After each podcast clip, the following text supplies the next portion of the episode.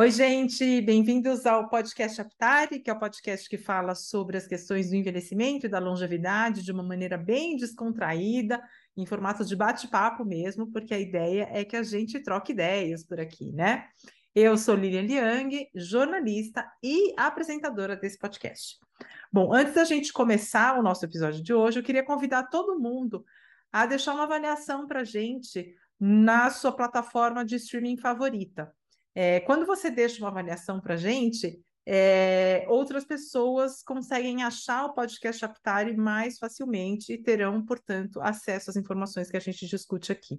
Então, se vocês puderem fazer isso, a gente vai ser super, super, super grato.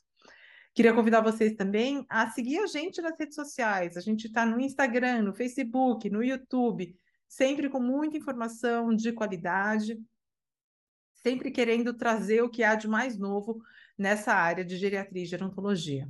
Então, segue a gente lá, que a gente também vai, vai ficar super feliz. Bom, para a gente começar o episódio de hoje, é, preciso situar vocês. A gente está fazendo uma temporada intitulada Tudo que você sempre quis saber, mas tinha medo de perguntar, abordando temas que são mais difíceis, mais polêmicos, sobre os quais as pessoas têm mais dúvidas, né? Então, a gente é, já abordou a questão das ILPIs e já abordamos também a questão dos cuidadores. E hoje a gente vai falar sobre moradia, que é um tema que também suscita muitas dúvidas entre os nossos seguidores. É, essa, essa série está sendo feita é, em formato de lives, então, se você não conseguiu assistir é, os episódios anteriores, você pode ir lá no Instagram, tá lá no YouTube também, ou você pode acessar aqui, se você estiver dirigindo, lavando louça, e você não conseguir assistir, você pode ir ouvindo enquanto faz outra coisa. Bom, hoje a gente vai é, ouvir a conversa que foi super legal com a Inês Rioto. A Inês é pesquisadora e idealizadora do livro Morar 60 Mais, revolucionando a moradia em face da longevidade. Foi um papo muito interessante, é, teve muita participação do público, as pessoas trouxeram dúvidas, é, e a gente conseguiu é, bater um papo muito rico é, a respeito de opções de moradia depois que você cruza a linha dos 60. Então, vou deixar vocês com o papo com a Inês Rioto. Bom, gente, são sete e três. Eu vou dar início, então, à nossa live. Bem-vindo, todo mundo. É a nossa terceira live da série Tudo que você sempre quis saber, mas tinha medo de perguntar. E hoje a gente vai falar sobre moradia. Nossa convidada de hoje à noite é a Inês Rioto. Todo mundo que está aqui já faz parte do clube da Inês, já vi todo mundo elogiando. Cris, boa noite. É, a Inês realmente é super especialista no tema. Eu vou ler aqui o currículo dela é, para vocês verem que eu não estou brincando. Ela é professora, palestrante, colaboradora no Centro Internacional de Longevidade Brasil, ILC, em políticas de habitação e alternativas de moradia. Ela é pesquisadora em alternativas de moradia para pessoas idosas, responsável por sites Ativa e Morar Mais. Ela também é idealizadora e organizadora do livro Morar 60 Mais, revolucionando a moradia em face da longevidade. Aí, vocês acham que ela... Não, continua. Ela é conselheira no Estado Estadual de Idoso São Paulo. Ela atuou como coordenadora nacional do Departamento de Atenção ao Idoso da Secretaria Nacional de Promoção do Desenvolvimento Humano no Ministério do Desenvolvimento Social, é, MDS, em políticas públicas para envelhecimento na Secretaria de Governo do Santo André e no Centro de Referência do Idoso do Santo André. Ela é conselheira pela sociedade civil e presidente pelo poder público no Conselho Municipal da Pessoa Idosa de Santo André. Inês, Diga. da nossa live, muito obrigada por ter aceitado o nosso convite. Eu que agradeço, é uma honra, tá? Conheço o seu trabalho, né? Já acompanho, mesmo inclusive do, como você citou, do Conselho Estadual, né? Do trabalho que vocês fizeram. Então é, é uma honra, fico muito feliz, acompanho.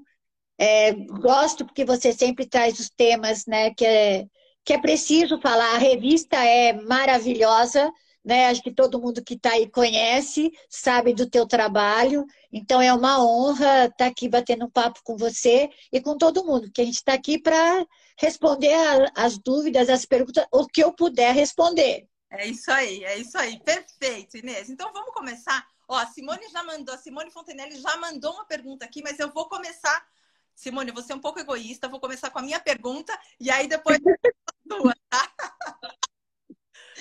Inês, a, a gente estava conversando um pouquinho, né, no, no, no início aqui do, do nosso bate-papo, é, que as pessoas não muito na questão da medida que elas envelhecem, né?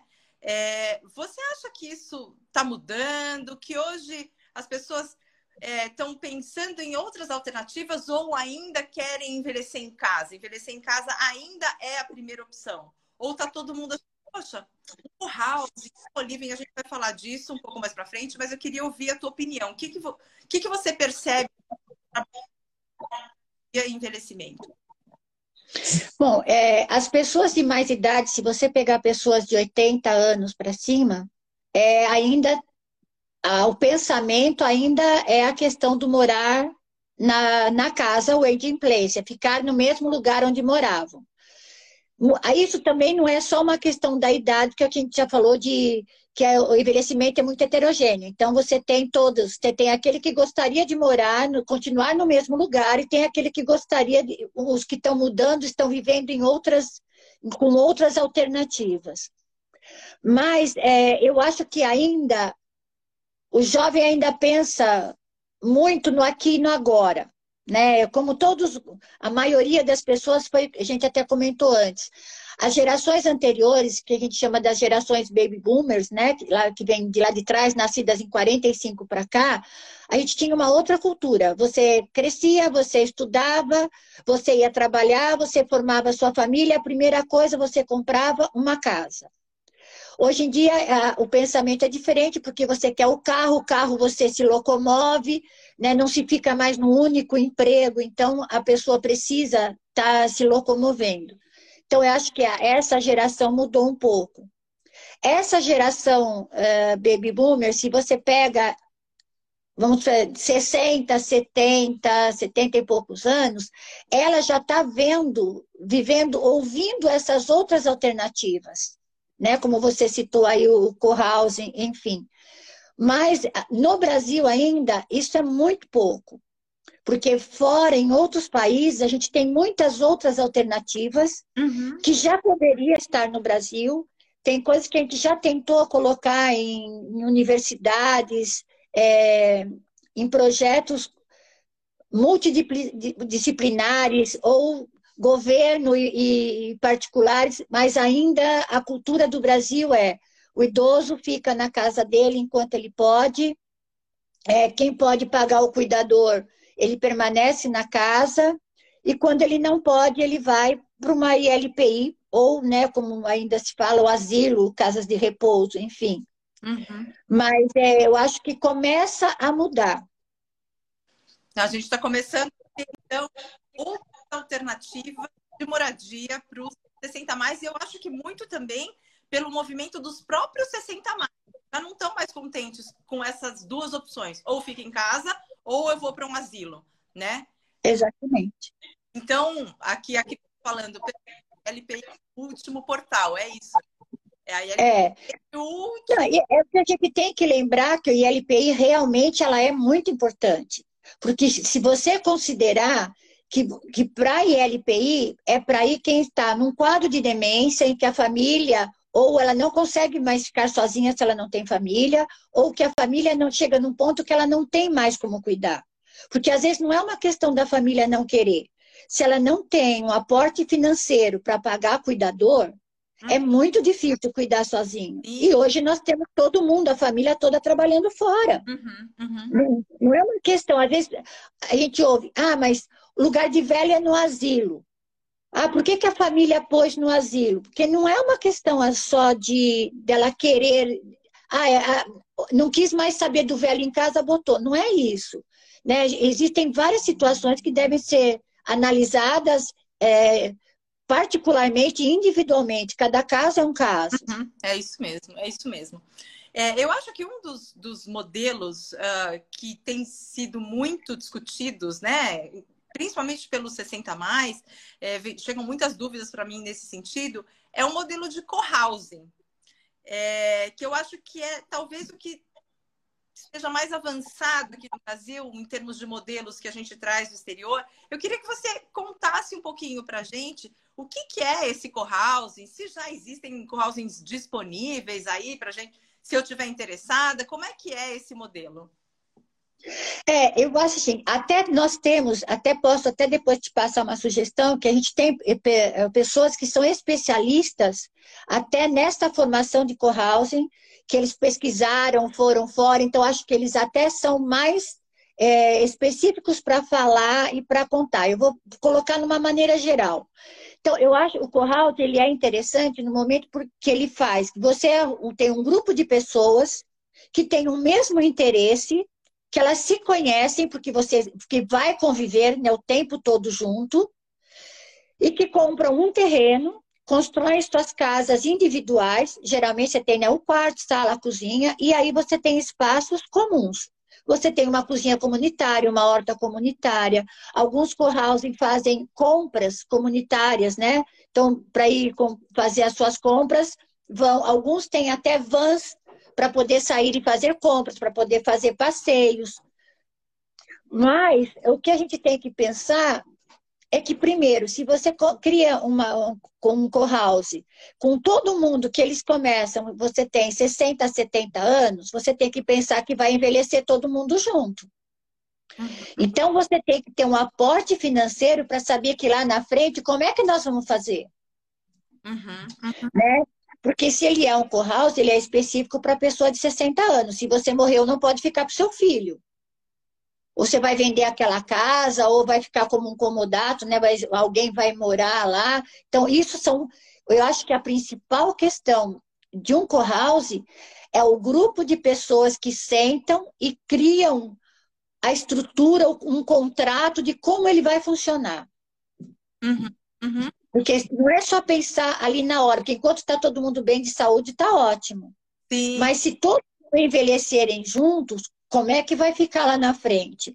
Para onde vai? Você tem um aporte financeiro para você ir para um residencial? Uhum. Você não tem, você vai ter que procurar uma, um, uma ILPI pública. Nós não, nós não temos quase no Brasil ILPI pública. Nós temos filantrópicas, mas nós temos pouquíssimas públicas. Uhum. Então, é aquele passo a passo é que nem agora. Ah, eu nunca pensei onde eu vou morar. Ah, tá, eu vou morar no co-house. Bom, então a segunda fase do, de decidir morar no co-house é como é que ele vai funcionar. Uhum. Né, nós temos um que está sendo montado aí pela, por professores da Unicamp, que é o Conviver, que eles eles estão há, há tempo já, que eles compraram terreno faz alguns anos, e eles estão se estruturando para isso. Eles foram pesquisar, eles foram fazer. Então, eles, esse pessoal está mais indicado, porque eles estão já engatilhados, acho que já estão construindo agora. Uhum. Mas essa questão de pensar. Então, é, Diferente de um condomínio. O condomínio também, né? Só pode morar pessoas com 60 anos, mas a partir dali você tem um de 60, você tem um de 70. Não foi um grupo que foi junto, porque geralmente quando você tem um grupo de amigos, quase todos têm a mesma idade. Sim, sim. Então, pensa lá na frente, como é que vai fazer? Uhum. Né? Para quem, como é que fica essa casa? Aí vai vender uma casa, a casa para uma pessoa que eu nunca vi na vida? Uhum. E se ela não se interar com o grupo? Claro. E se os hábitos dela não for igual ao nosso? Uhum. Então, essa é uma questão para pensar. Mas ainda é porque cada um está individualmente na sua casa e tem um, o coletivo.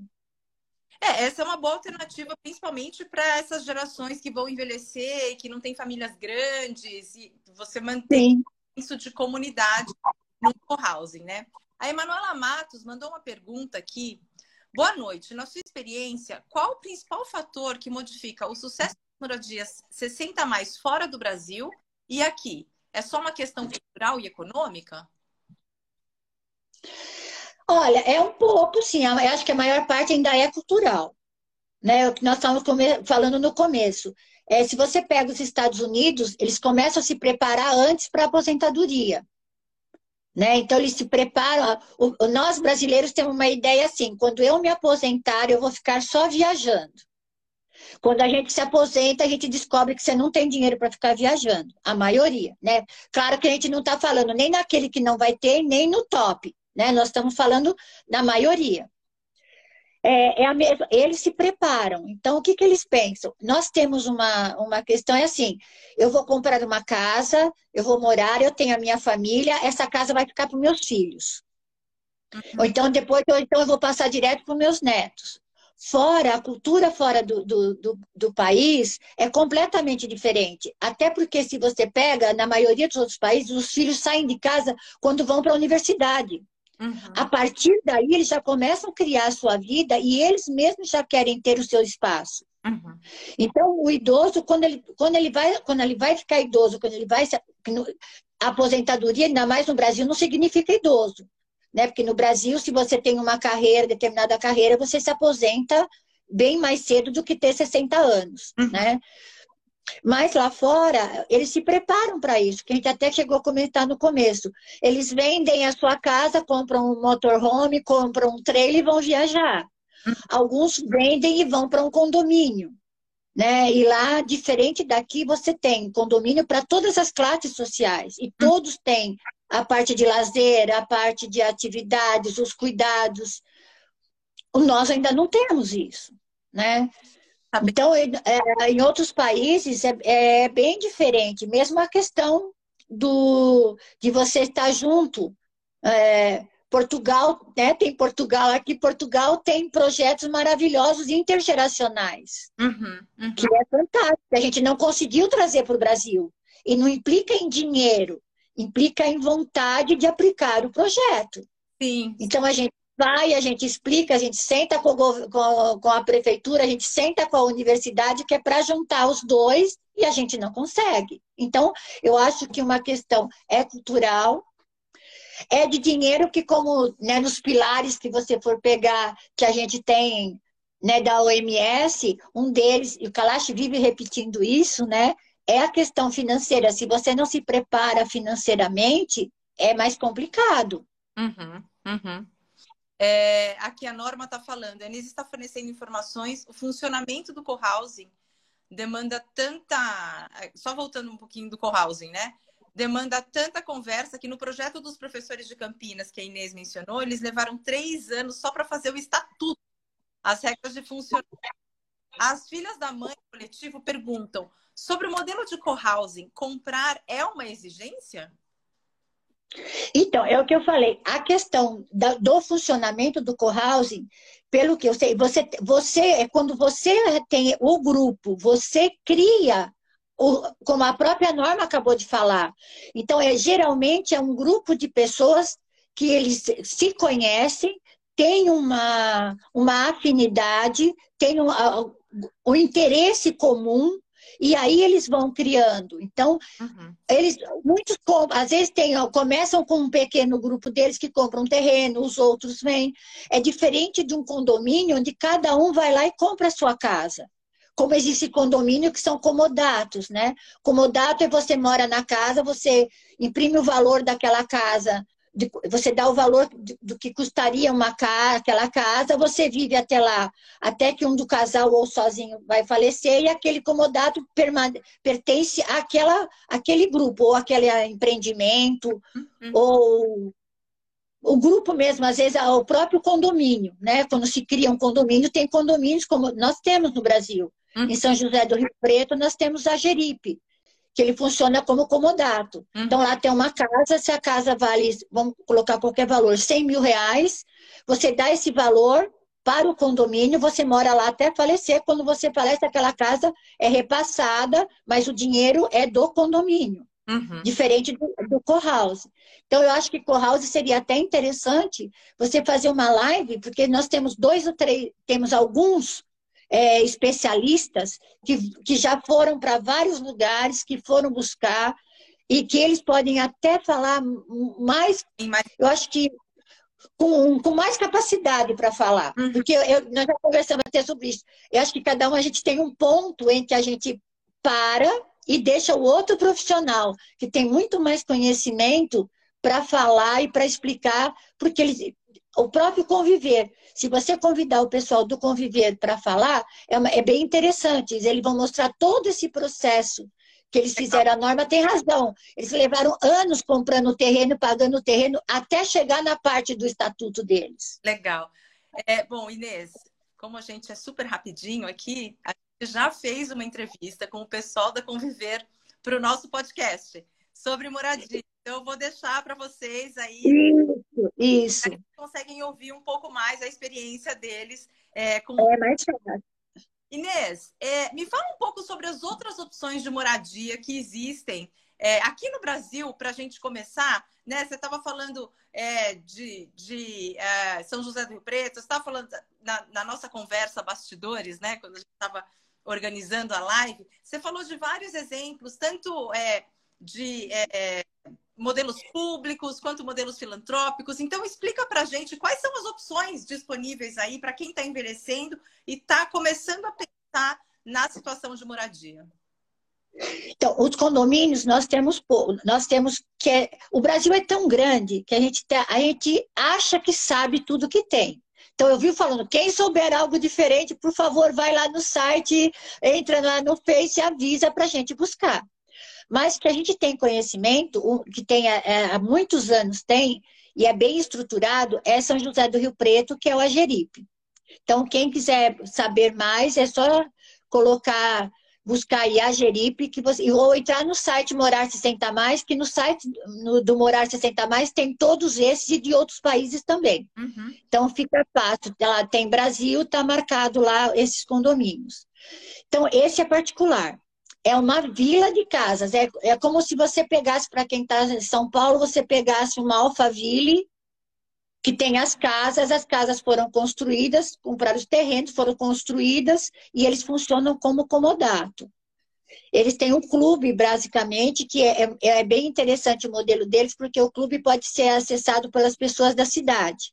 Então, você vai ficando mais velho e você já começa a frequentar o lugar. Então, são casas construídas de todas as maneiras, de tamanhos diferentes. Ele é particular. Esse é o modelo que a gente tem particular. Nós temos um modelo. Pode falar. A Simone Fontenelle está falando. Em João Pessoa, na Paraíba, tem o condomínio residencial mantido pelo poder público e parcerias.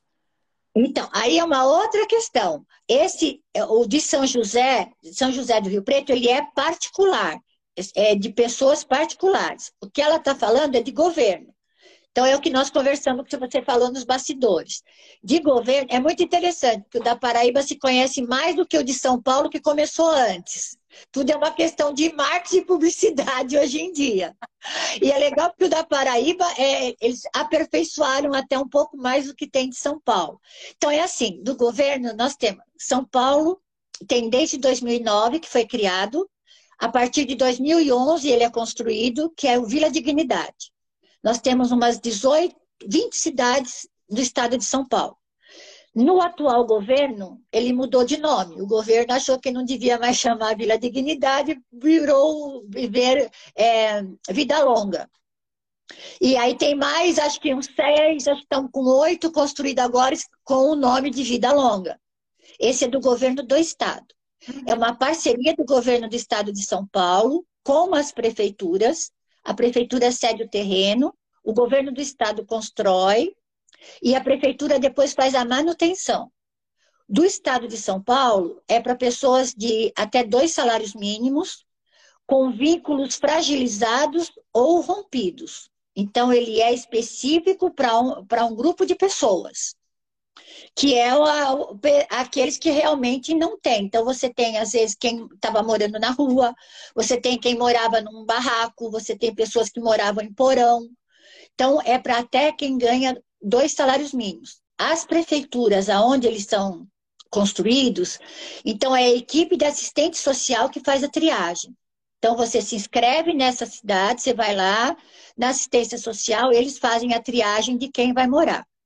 No estado de São Paulo, eles não pagam absolutamente nada, nem água, nem luz, nem aluguel social. E ainda recebe a casa mobiliada. Quando era Vila Dignidade, até o tamanho da casa era um pouco maior, porque tinha um quarto separado. Nesse modelo do Vida Longa, eles fizeram o que ele chama integrado. Então, você tem sala, quarto e cozinha. Não é um modelo que eu, eu dando palpite no governo, mas que eu não gosto. Eu preferia o Vila Dignidade, porque é uma coisa que, que todos estamos acostumados, ainda mais se você considerar que quem está lá é mais velho, embora possa ser um casal, E não necessariamente a gente falou muito disso, porque primeiro só podia ser uma pessoa ou um casal. Se você considerar que, essa, que eles têm 20, no máximo, conforme o terreno, 28 casas, você está atendendo 28 pessoas, ou então a duplicidade 56 se for um casal. Mas que também é um estigma, porque por que precisa ser um casal? Porque não pode ser, já que ele é pela classificação dele, ele, você pode ser duas amigas, você pode ser tendo os 60 anos, né? Não, não, não necessariamente tem que ter um grau de parentesco, uhum. que é uma maneira até de poder é, você atender mais pessoas. Claro. O da Paraíba, ele tem lá a, atividades físicas, ele tem a é, academia ao ar livre, tem lugar para atividades, tem horta, todos eles têm. O da Paraíba, eles têm 40 casas, eles têm uma estrutura maior porque lá é do governo do estado. Lá não tem o um município, é o governo do estado que constrói e mantém. O deles tem assim, eu acho que eles, é um aprimoramento, porque eles têm uma enfermagem, uma, um local de enfermagem. A guarita é, é cuidada pelo, pelos policiais do governo do estado. Uau. Então, é, eles têm algo que eu acho maravilhoso, porque eles têm um redário, um lugar só para pôr as redes. Eu falei que eu vou morar na Paraíba, que é maravilhoso. Só que lá é assim, é de um a cinco salários mínimos. Se você considerar cinco salários mínimos no país, é um valor considerável. Sim. Só que lá eles pagam, tem acho que é o condomínio, água e luz, e é, ele, ele tem, ele, lá não acho que não tem o um aluguel social, agora falhou, mas eu acho que é isso, eles pagam um condomínio, é, eles pagam o condomínio, pagam água e luz, uhum. diferente de São Paulo que não pagam nada. Uhum. Talvez até por conta, né, se você pegar quem tem mais, é, como vai no salário mínimo maior, né? Uhum. uhum. Aí 2000 e Agora, há pouco tempo, acho que 2020, 2021, foi lançado o primeiro no Paraná, chama Viver Mais. Também ele segue mais o estilo da Paraíba. São 40 casas, também tem, eles pagam o condomínio, pagam água, luz, uhum. né? Essa, essa parte eles, eles têm. Então, de governo, são os que a gente tem.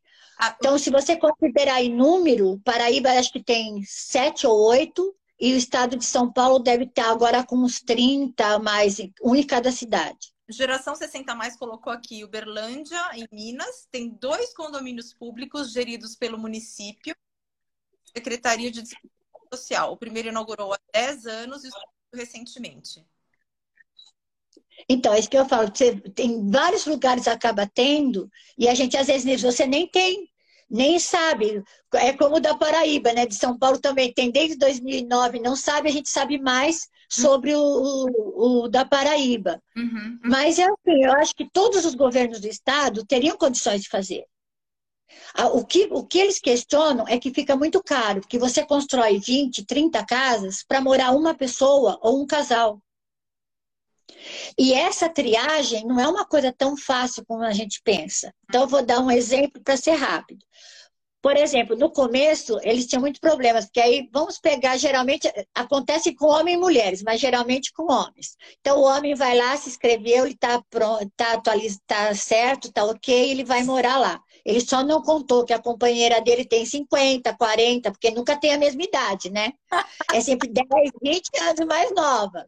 Aí o que, que acontece? Você faz o quê? Não pode, porque é 60 a mais. Uhum, uhum. Você tem que fazer, por exemplo, todo um, um trabalho, se você vai levar para lá um, quem esteve em situação de rua há muito tempo, porque ele não tem todos os cuidados é, de higiene, por exemplo. Você tem que fazer um trabalho é, preparando eles para morar num, num, condomínio, porque é um condomínio, Sim. né?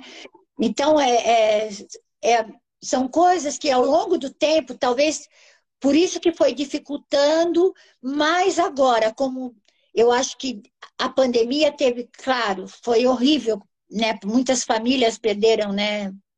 Os seus entes queridos, mas ela trouxe à tona os 60. Sim. Porque muito a maior parte, né, a grande parte das pessoas que faleceram eram mais de 60 anos. E aí acho que veio à tona realmente o número de idosos que a gente tem no país. Fez cada um olhar, e já que a gente ficou nas nossas casas, fez cada um olhar a sua casa, a sua família, a sua rua. Uhum, uhum. Então, eu acho que agora essa união, todos esses grupos que estão se formando, quer no, no Facebook, quer nos sites, quer, que são 60 e que vêm desses do trabalho, como você tem o Mature, uhum. né? como você tem o, o Lab 60. Eu acho que agora começou a unir as pessoas que têm 60. E essas pessoas de 60, vamos pegar os baby boomers, a mesma revolução que nós fizemos lá atrás, nós estamos fazendo agora. Uhum, uhum. Porque nós estamos chamando isso. Você está chamando aí uma conversa sobre moradia. Sim. Quantas outras você já fez? Né? Quantos outros sites, quantos outros Instagrams também trazem esse tema. Uhum. Então, eu acho que, então, de governo que a gente sabe, são esses. Ah. Mas a gente tem governos municipais, que nem como ela falou, da, da cidade em si, né, de, em Minas. Nós temos a cidade de São Paulo. Na cidade de São Paulo, nós temos a Vila dos Idosos na, no Paris. É, a que é, aqui. Inês, por favor, fale da Vila dos Idosos e do é, artistas. Os dois são municipais então, em formato de prédio. Isso. A, todos os dois, só que o caso deles, eles são aluguel social. Então, eles 10% do que eles recebem, ou se é um casal, acho que é 15%, eles pagam como aluguel social. Aí é diferente dos outros, que aí não, não tem a questão do aluguel né? Mas são prédios também. É, a, Vila do Idoso faz tempo, Norma conhece bem. o Palacete dos Artistas é fantástico, é um retrofit, né? Um prédio antigo que era um hotel que foi todo reformado e, e moram só artistas. Aquele, a Norma sabe disso, ela já riu muito, que uma vez eu fui lá conversar, quando eu cheguei na porta, ia descer num dos idosos, e eu perguntei se ele morava lá, ele perguntou para mim, a senhora é artista? A senhora canta? Não. A senhora é atriz? Não. Então eu não quero falar com a senhora. Porque ela só falava com o artista. Falei para a Norma que a Norma é artista, porque ela foi lá e conversou com eles. Então eu achei o máximo. E é, e é, e é fantástico, o prédio ficou lindo. Também então tudo lá, é só ir lá no site Morar 60 Mais, estou fazendo propaganda aqui, ó. Que, que, eles estão todos lá.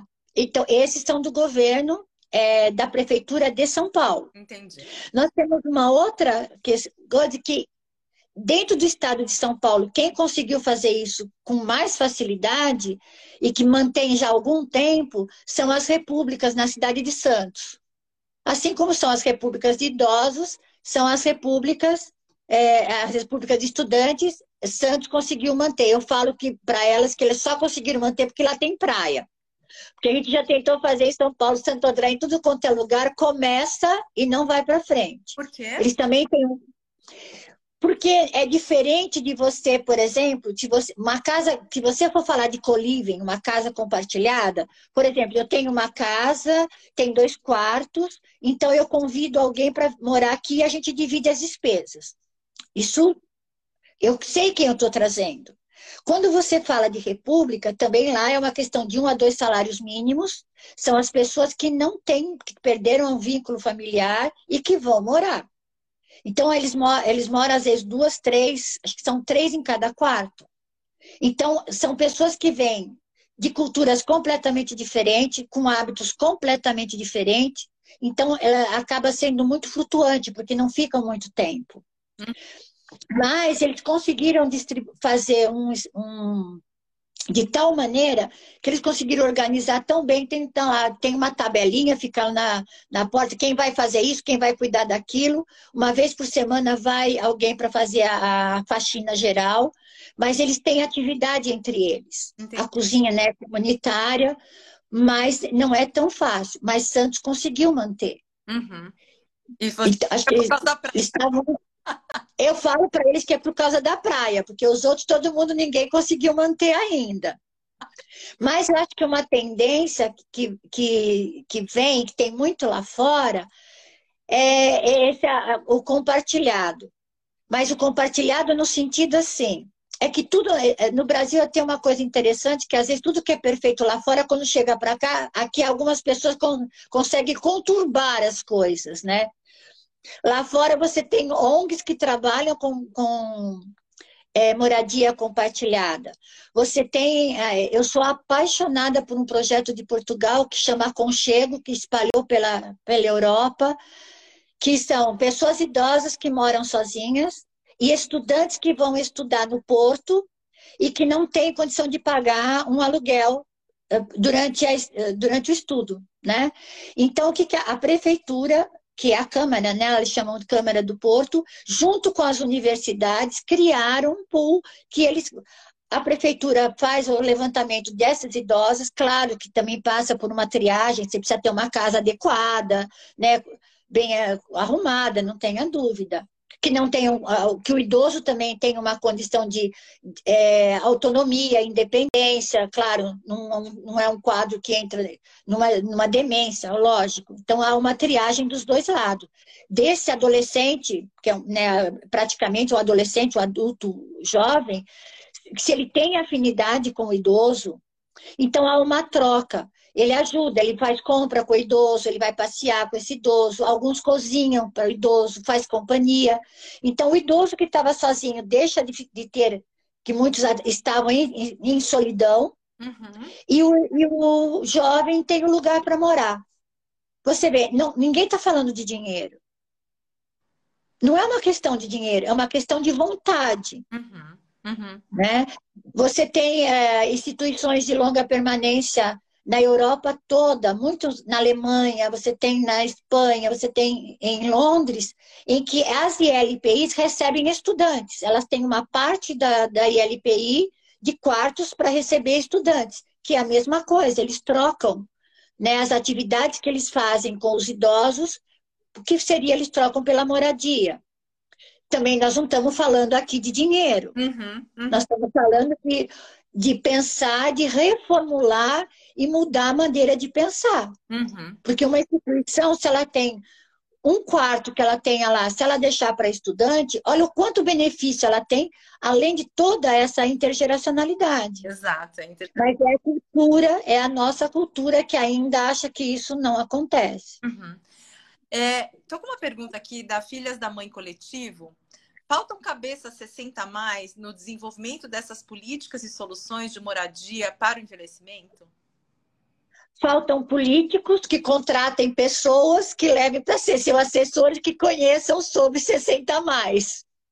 O prefeito não é obrigado a saber, o secretário não é obrigado a saber, mas eles deveriam ser obrigados a contratar, a levar na equipe deles pessoas que soubessem a respeito. Uhum, uhum. Porque você não faz sem eles. E somos nós que colocamos eles lá, né? Então é uma coisa para a gente pensar, né?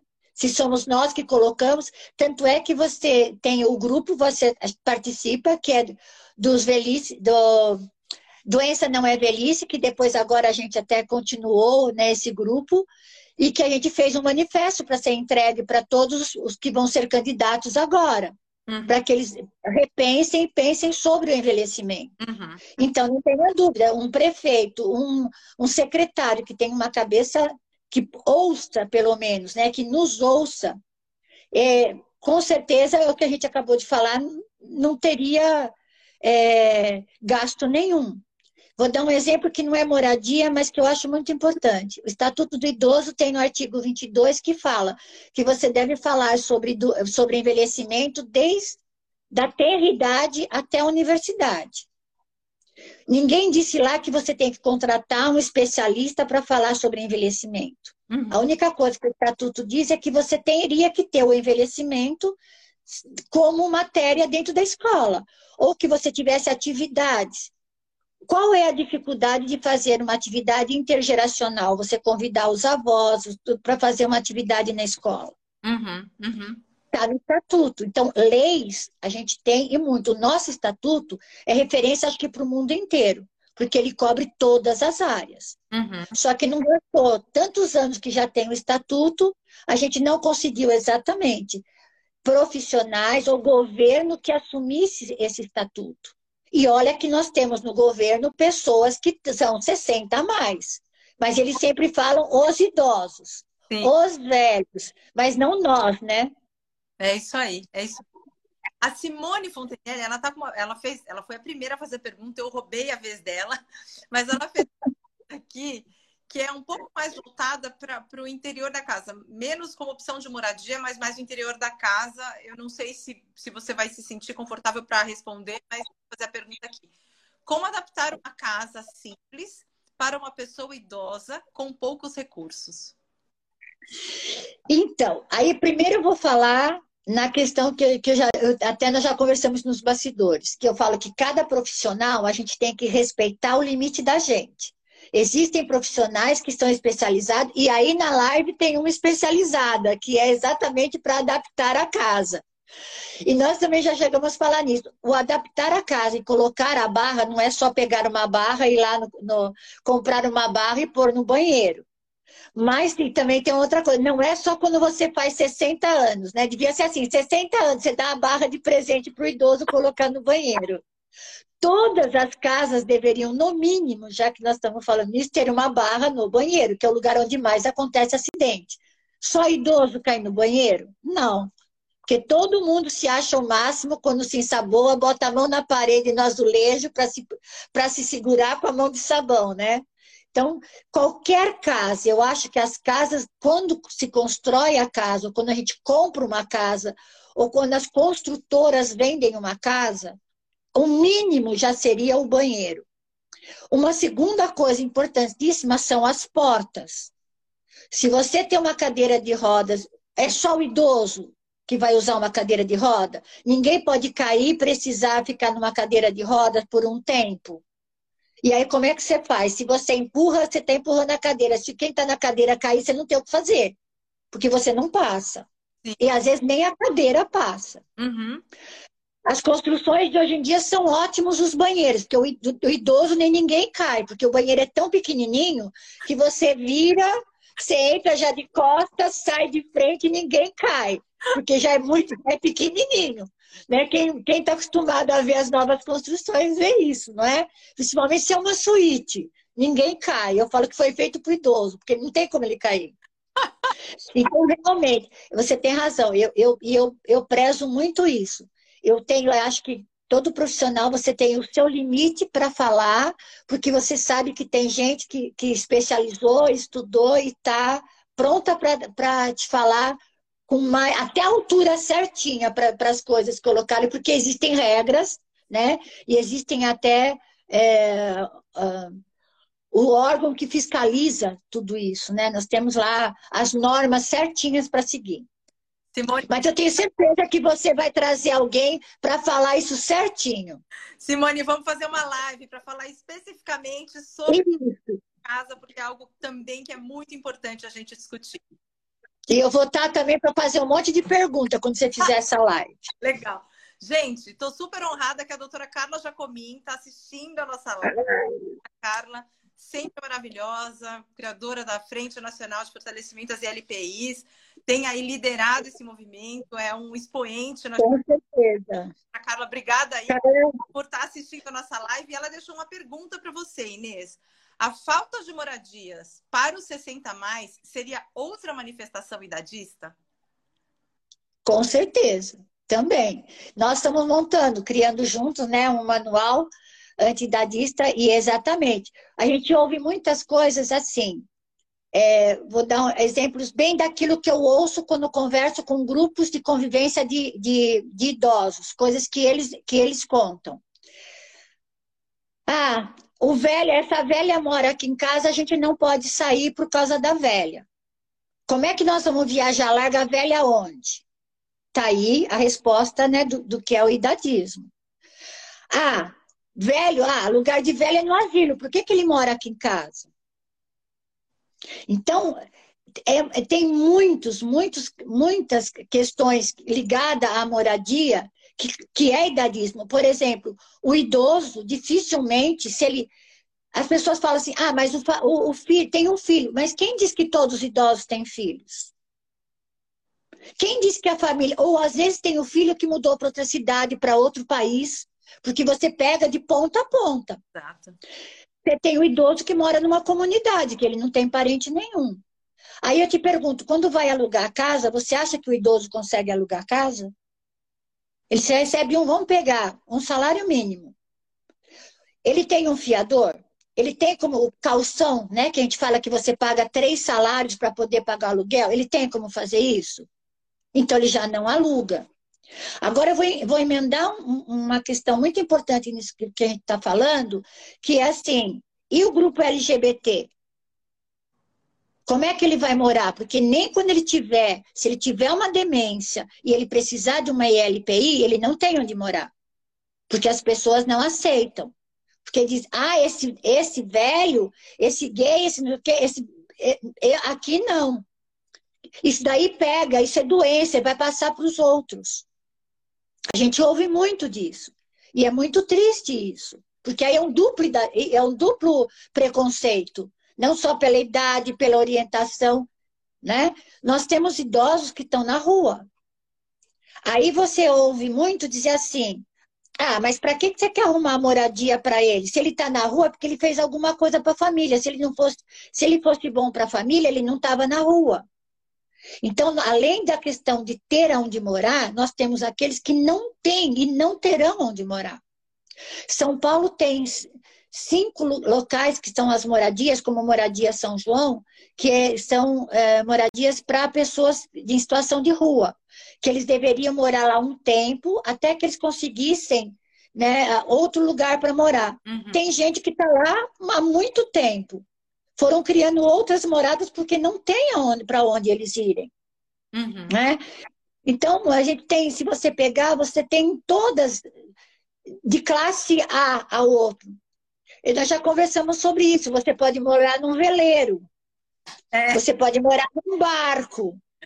Né? Tem gente que mora no, no navio de cruzeiro. Eu falei que eu gostaria de morar porque existem navio residência, que dentro do navio você tem apartamentos. De um quarto, dois quartos, três quartos. Eu brinco com as meninas quando eu dou aula, eu, assim, eu só não moro no navio porque eu adoro o mar, porque eles já venderam todos, não é por causa do dinheiro. Você imagina quanto custa, né? Sim. Num navio de residência, né? O nível que é. Então a gente tem é, você tem todas alternativas, não falta. O que falta é ela é encaixar para o bolso de cada um. Uhum. O Aging Place é o sonho de muita gente. Eu participei do da acompanhei a parte do bairro amigo do idoso na Moca. Eles amam aonde eles moram, só que eles não têm dinheiro para fazer a manutenção da casa. Kalash conta que em Copacabana existem vários apartamentos que valem milhões de frente ao mar, que tem problema da, de eletricidade, tem problema de é, os canos enferrujados, caem, não tem lugar que nem a água passa mais, incômodos. Mas por quê? Porque não tem a manutenção. Nós não temos no Brasil nem para quem mora num, num, lugar bem simples, como para quem mora no outro, você não tem nada que haja um investimento ou que haja. Já teve uma época um cartão que era para reforma. Se você tem, você consegue manter o idoso mais tempo onde ele mora, que ele conhece a farmácia, ele conhece a padaria, os vizinhos formam uma rede, né, ao seu entorno. Geralmente tem uma UBS perto. Então, é, a moradia é, é realmente é, é, um assunto muito diverso, né? Você tem várias opções uhum, uhum.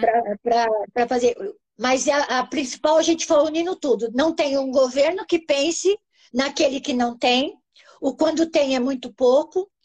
É, você não tem governantes que, que coloquem pessoas especializadas na área para poder ouvir não só na questão da moradia, né, para ouvir tantas outras questões que a, que a gente tem, como a questão que a gente viu, LGBT, por exemplo. Como você imagina que um idoso que mora numa comunidade no morro ela pode fazer, pode viver? Uhum, uhum. É, Inês, tem, tem, eu separei aqui alguns uh, modelos que a gente vê no exterior, né, que, que eles listam é, como opções de moradia, modelos de moradia, né? E a gente já falou de alguns deles. Mas tem um que eu acho que é muito interessante, que talvez seja uma espécie de extensão do aging in place, que são as Naturally Occurring Retirement Communities, que são, na verdade, bairros que vão envelhecendo. Os moradores, é como Copacabana. Os moradores foram envelhecendo e o bairro ficou um bairro velho, um bairro de idosos, né? E aí, o que, que eles fazem? Eles estruturam aquele bairro para que haja mais serviços para essa população idosa, para que ela não tenha que sair de casa. Então, as coisas ficam mais fáceis. Eles, eles criam é, pequenas organizações que têm voluntários que ajudam aquelas pessoas que são mais Sim. moram naquele naquele entorno, né, naquele bairro. É, você acha que isso é algo que, que poderia acontecer? Porque a gente está falando de alguns modelos que são muito tanto pelas questões econômicas do Brasil, igualdade Sim. política, por tudo isso que você falou. Mas esse talvez seja um modelo que seja uma evolução natural. Tanto que no nome desse modelo está naturally occurring, que é algo que aconteceu naturalmente, né? E a gente está vendo mas você é uma possibilidade? Então, você vê, é, é, em Lisboa, em Lisboa tem esse projeto. Ele é desenvolvido pela Santa Casa de Lisboa. E eles têm, é um projeto que foi, eles foram ampliando. É, eles têm ah, o pessoal, que, ah, jovens voluntários, que vão, inclusive, nas casas, que fazem toda essa, essa questão desse apoio, formam essa rede de apoio. Eles têm, inclusive, essa parte da.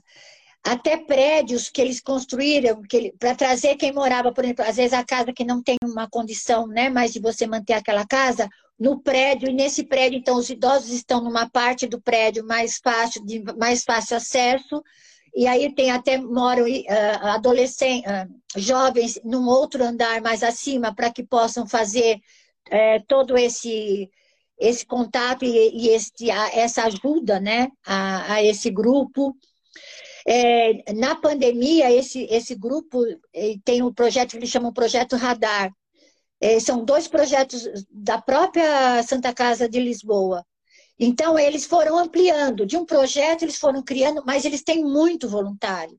Eu acho que no Brasil a gente ainda não tem essa questão toda de voluntários.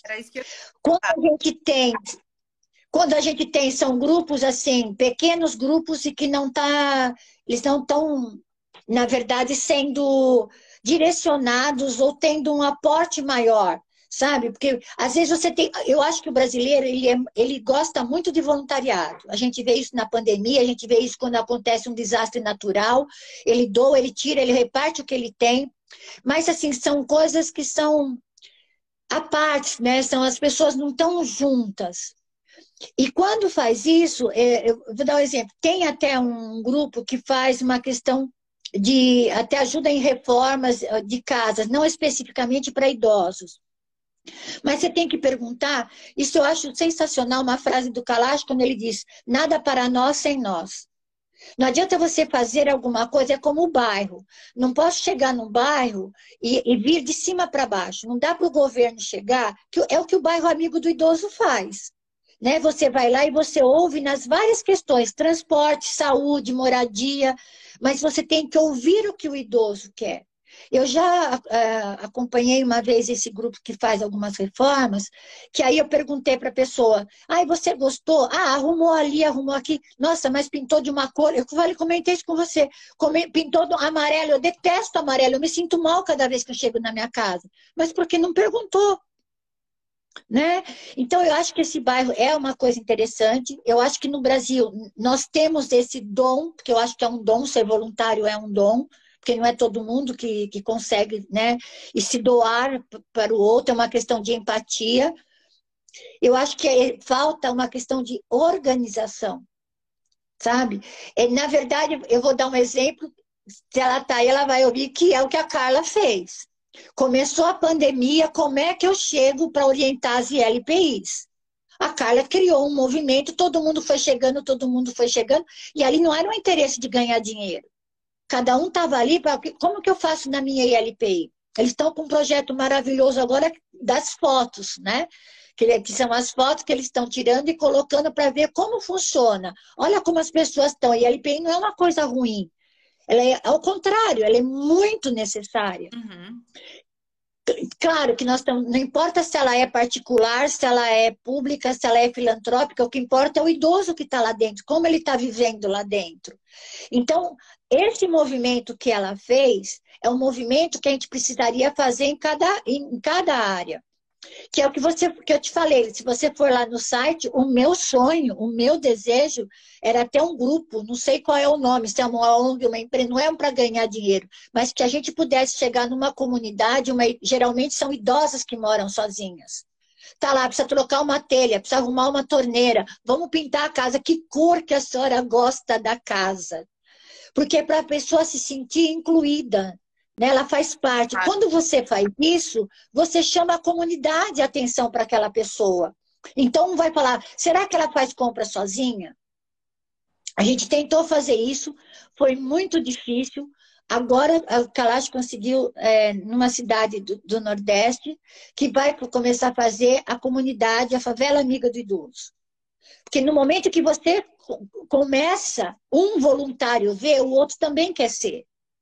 Então, mas só que tem que ser uma coisa organizada. Por isso que é bom quando sempre você tem à frente uma organização ou uma ONG, porque ela vai direcionar esses voluntários. Uhum. E eu acho que aí sim é ideal, porque não é só a casa do idoso. Sim. Não adianta eu, eu falo isso lá. Não adianta você ter a casa do idoso, você ter uma instituição de longa permanência, é, super adaptada, com mais moderno, com tudo que tem de novas tecnologias, seu entorno. Você vai colocar ele numa ilha. Ele está isolado do mesmo jeito. Hum.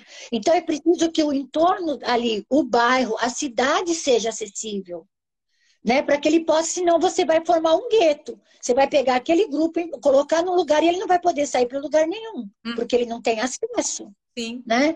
Então, mas eu acho que são esses movimentos, é isso que você está fazendo quando a gente começa a reunir. E é uma coisa que eu bato muito na tecla. A gente precisa entender que assim, aquilo eu não preciso saber o que você sabe. O que você está fazendo hoje, eu não sei fazer. Mas eu, eu, eu, me, eu me especializei em pesquisar as alternativas. Tem aquele que sabe construir, tem o outro que sabe como adaptar. Tem aquele que já está se especializando, como é que, eu, que se monta, se cria um co-house. Uhum. Então, a, gente, a hora que a gente se, que todos nós nos unirmos e a, e a juntarmos os nossos, né, reunir os nossos conhecimentos, tudo vai funcionar. O bairro vai ser perfeito, a casa do idoso vai ser, a rede que vai criar, a rede de saúde, que o nosso SUS é maravilhoso. Graças ao SUS, porque se morreram muita gente, muitos idosos, se não fosse o SUS, seria incontável o número. Uhum. A vacina, né, que tem, tem, demorou, sabe? A gente sabe que demorou. É o que a gente falou antes. Tem que ter quem conhece, você tem que valorizar a ciência, você tem que ter a cabeça para entender que aquilo faz bem.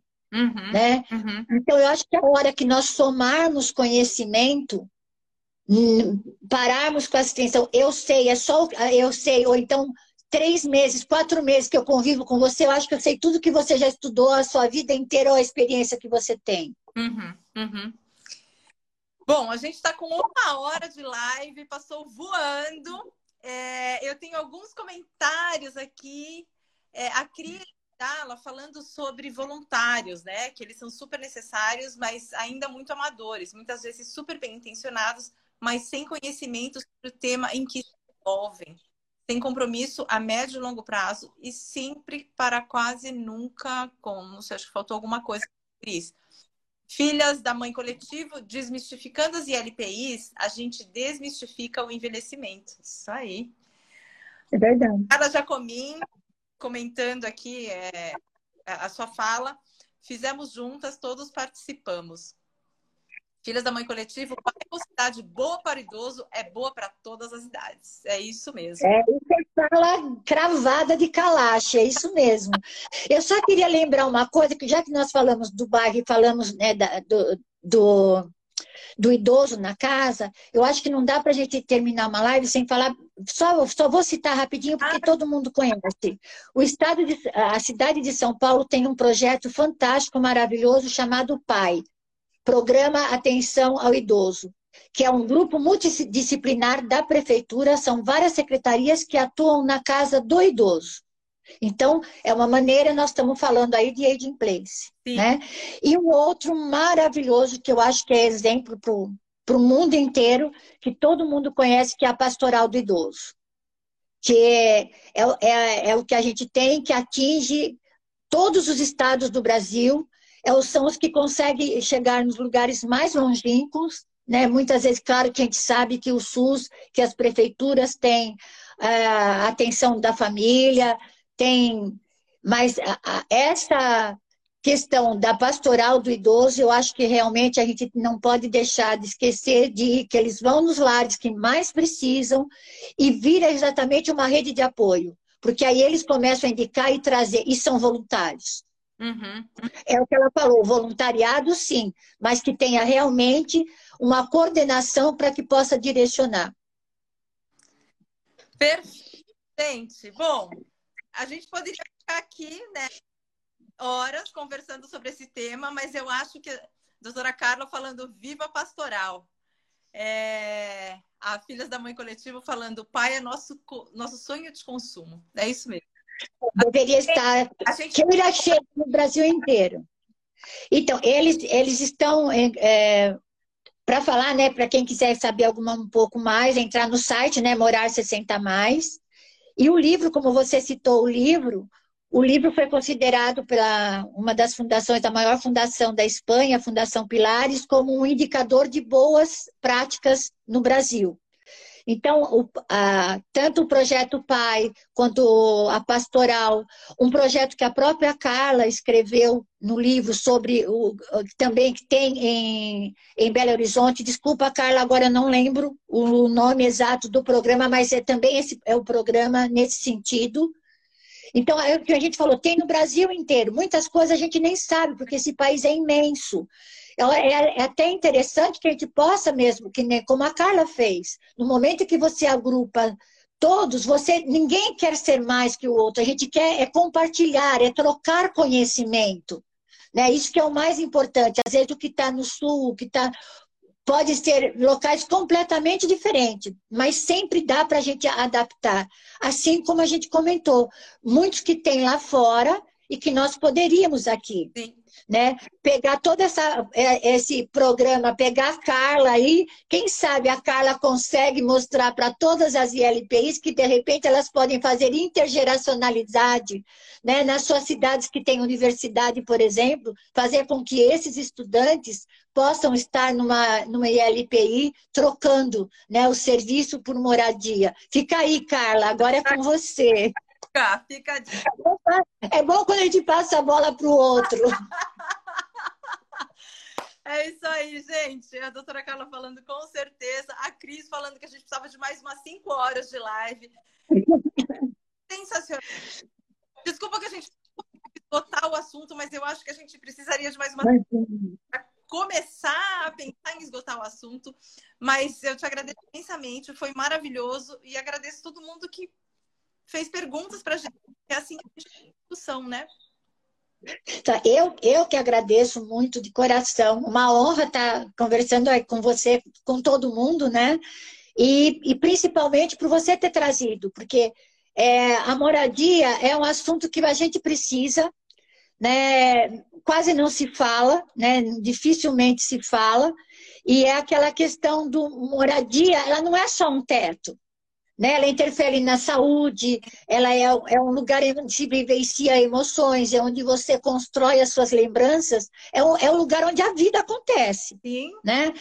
Então, eu, muito, eu te agradeço muito, porque poucas são as pessoas que se interessam em falar. E, a, e só vai surgir outros modelos, e eles só vão funcionar assim, quando nós começarmos a falar mais sobre esse assunto. Então, muito obrigada, gratidão pela por esse espaço para poder falar de moradia e obrigada a todo mundo que fez pergunta e todo mundo que está presente. Eu agradeço bastante. Gente, foi ótimo. Olha só, a gente está com essa série, tudo que você sempre quis saber, mas tinha medo de perguntar. Semana que vem a gente vai ter uma outra live sobre interdição de idosos, que também é um tema que suscita muitas dúvidas.